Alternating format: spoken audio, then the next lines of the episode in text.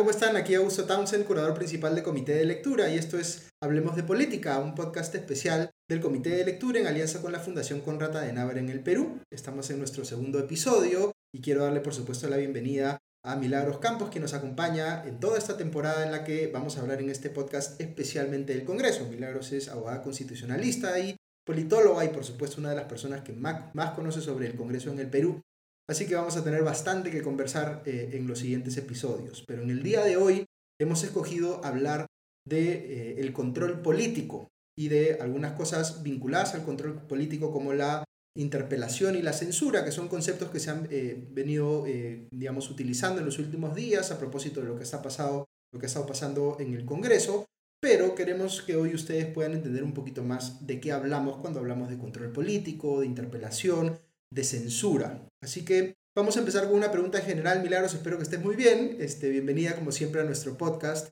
Y eh, quería aprovechar para que nos cuentes un poquito en qué consiste esto del control político que hace el Congreso sobre el Poder Ejecutivo.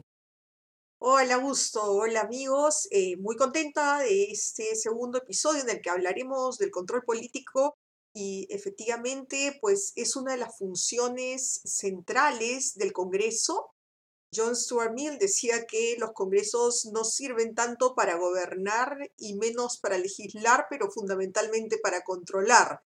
Creo que mm, esta función de control político es esencial en los sistemas democráticos. La democracia, tal como la entendemos desde el siglo XVIII, diseña, digamos, un, formas en las que las atribuciones de cada órgano del Estado tienen que estar controladas por otro órgano del Estado, de manera tal que no haya concentración de poder y con eso se garanticen las libertades mías, tuyas y de todos los que nos escuchan.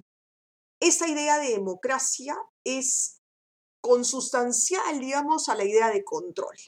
Entonces, hablamos de control parlamentario cuando vemos que el Congreso desarrolla actividades que pueden limitar o tomarle cuentas al Ejecutivo respecto de sus funciones.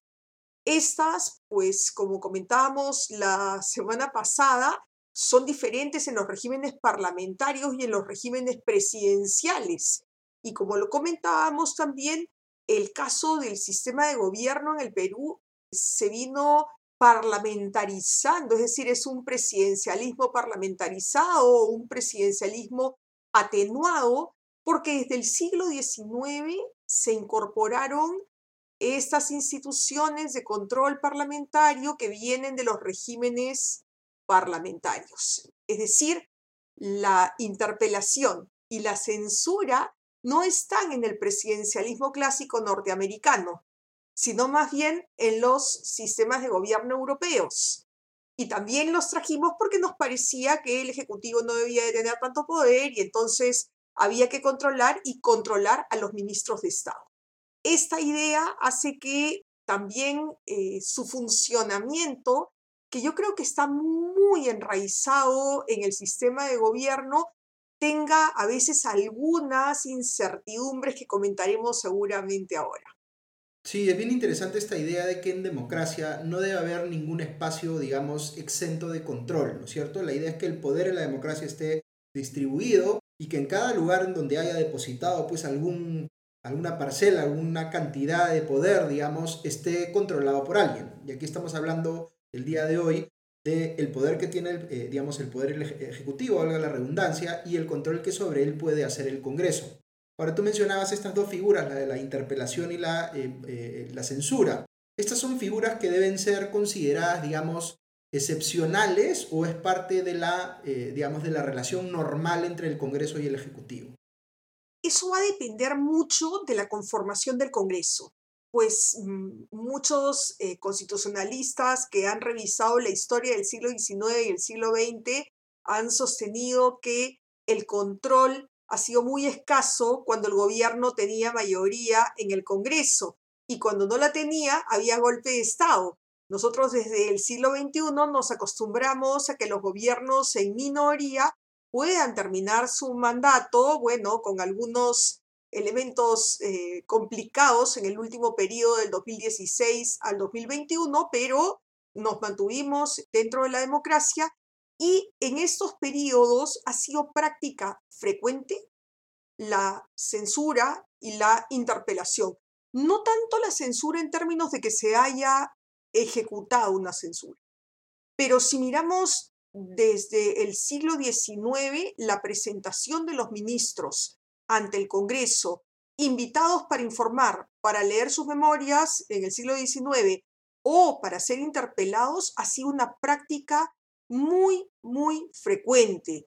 Y la idea de la interpelación fundamentalmente es que los congresistas llamen a los ministros de una manera más formal que una invitación para el esclarecimiento de hechos de interés público y vinculados a su cartera o a la gestión misma como ministros, que ha sido uno de los debates recientes, eh, cuestionamientos que podrían eh, referirse también a la calidad personal y actuación personal de los ministros, no en la esfera privada, pero sabemos que los personajes públicos pues tienen una eh, esfera de protección privada mucho más reducida que la de los ciudadanos por la misma actividad que realizan.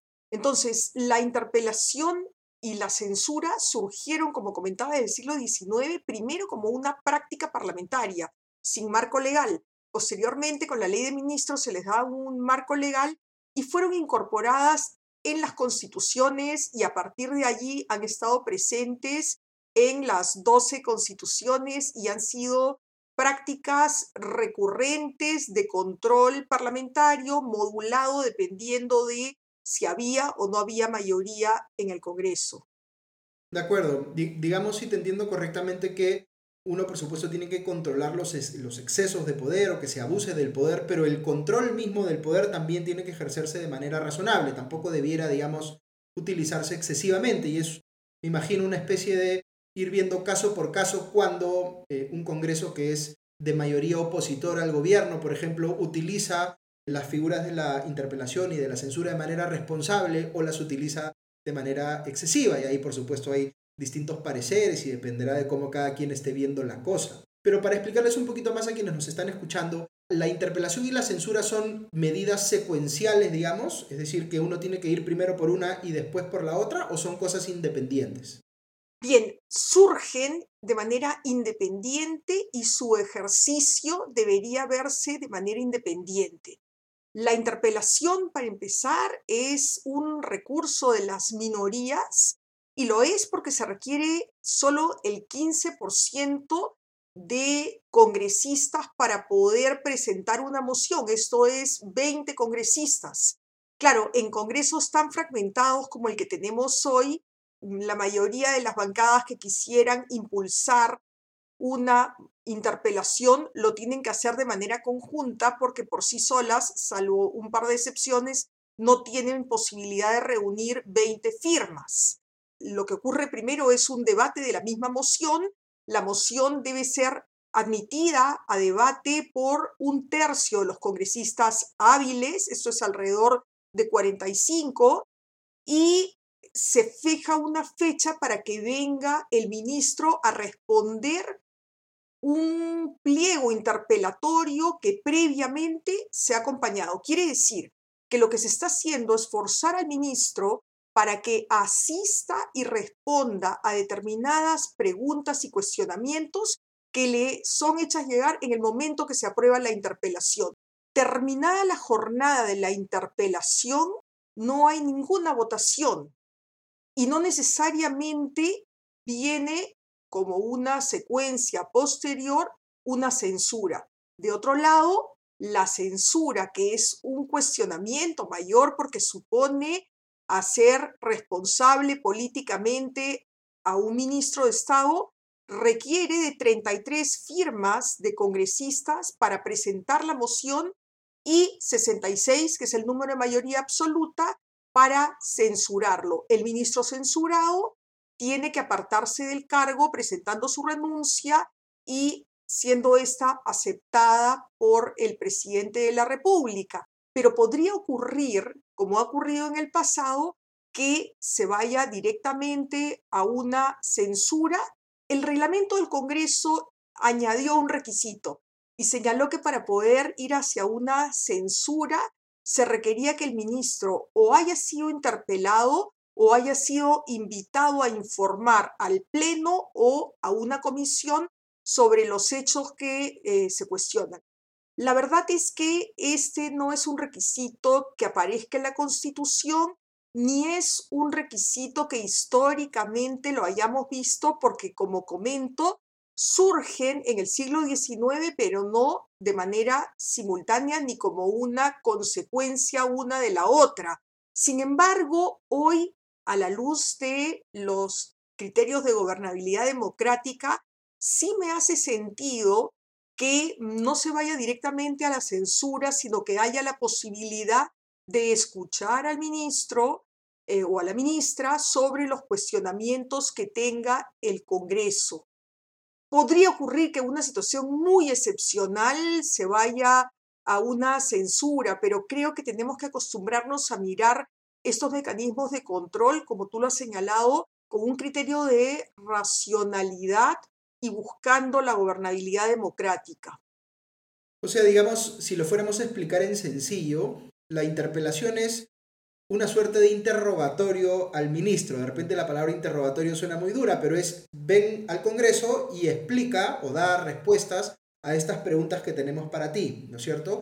Y la censura es cuando ya el Congreso tiene, eh, eh, y, para eso se requieren, digamos, votaciones más altas, como tú decías, ya la determinación de decir este ministro no debe continuar y por tanto se le censura, ¿no? se le remueve del cargo.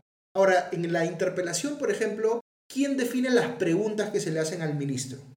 Los congresistas que presentan la moción de interpelación fijan el tema sobre el cual se va a interpelar, como tú has dicho, eh, pues preguntar al ministro, pero es una pregunta un poco más formal, porque no es una invitación, venga usted y háblenos de tal tema, sino que la interpelación le da una formalidad mayor, es una llamada de atención respecto a hechos que en la parte considerativa, así decimos, la parte en la que se fundamenta la moción de interpelación se sustenta.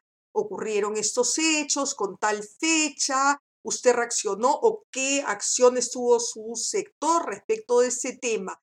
Y el pliego interpelatorio puede tener una pregunta o he visto a veces de pliegos interpelatorios más de 50 preguntas. Dependerá claramente de las circunstancias y de quién presente esta moción. La moción es un documento parlamentario, de acuerdo, es como un oficio en realidad, pero los documentos parlamentarios tienen esos nombres, se llama moción de orden del día y es la manera como se canaliza. Yo les decía, y me parece interesante mencionar a los amigos, entender que cuando hablamos de, por ejemplo, el 15% del número legal de congresistas, nos estamos refiriendo a los 130 congresistas. En cambio, cuando se dice que la moción de interpelación se aprueba por un tercio de los congresistas hábiles, el número no se puede determinar con anticipación porque dependerá del número legal menos aquellos que se encuentran con alguna licencia o se encontraran suspendidos en el cargo. Y una eh, última pregunta para terminar de entender estas figuras milagros. ¿Hay alguna, eh, algún impedimento en cuanto a la cantidad de veces que se puede interpelar a un ministro, por ejemplo, o se le puede llamar tantas veces como el Congreso considere necesario y cumpla, digamos, con los requisitos de votación específicos? No hay ningún impedimento, dependerá nuevamente de los criterios y el propio, la propia decisión del Congreso, que tendrá también algún tipo de autocontrol para evitar ser percibido como una oposición obstruccionista, pero tampoco puede ser una oposición o un Congreso complaciente porque la tarea de los parlamentos en el Perú y en el mundo es ejercer control político. Y más bien me parece natural hablar de, las, de los mecanismos que han sido parte de nuestro constitucionalismo histórico como la interpelación o la censura, más que utilizar seguramente otros temas que vamos a comentar, en el futuro como la vacancia y la disolución. Estas son pues las armas letales, más bien el control ordinario se ha realizado en base a las interpelaciones y eventualmente mociones de censura. Lo que hemos visto en la historia reciente es que en ocasiones la sola presentación de una moción de censura ha generado que el ministro que estaba siendo cuestionado renuncie al cargo. Por eso es que hemos visto que mm, no hay muchos ministros censurados durante el siglo XXI, pero no es el caso de los periodos anteriores, donde eh, al ministro Basombrío, por ejemplo, a mediados del siglo XX se le censura porque había una crisis alimentaria y le preguntan cuál es el precio de los payares y como no lo supo, claro, en un contexto de crisis y de polarización, terminó siendo censurado. De acuerdo. Bueno, hemos conocido más sobre eh, algunos mecanismos de control que existen en la democracia peruana, específicamente del Congreso hacia el Poder Ejecutivo. Milagros comentaba que hay otros más, este, que seguramente vamos a tratar en futuros episodios, pero es importante familiarizarse con la idea de control en democracia, que no es algo, digamos, excepcional, sino es parte del funcionamiento mismo de la democracia, ¿no es cierto? De la separación de poderes, que los distintos poderes del Estado estén controlados unos eh, a otros de manera que puedan hacer bien su trabajo. Con eso lo vamos a dejar hoy y ya regresamos eh, la próxima semana con un nuevo tema interesante para poder aprender un poquito más sobre el Congreso. Ya nos escuchamos. Adiós.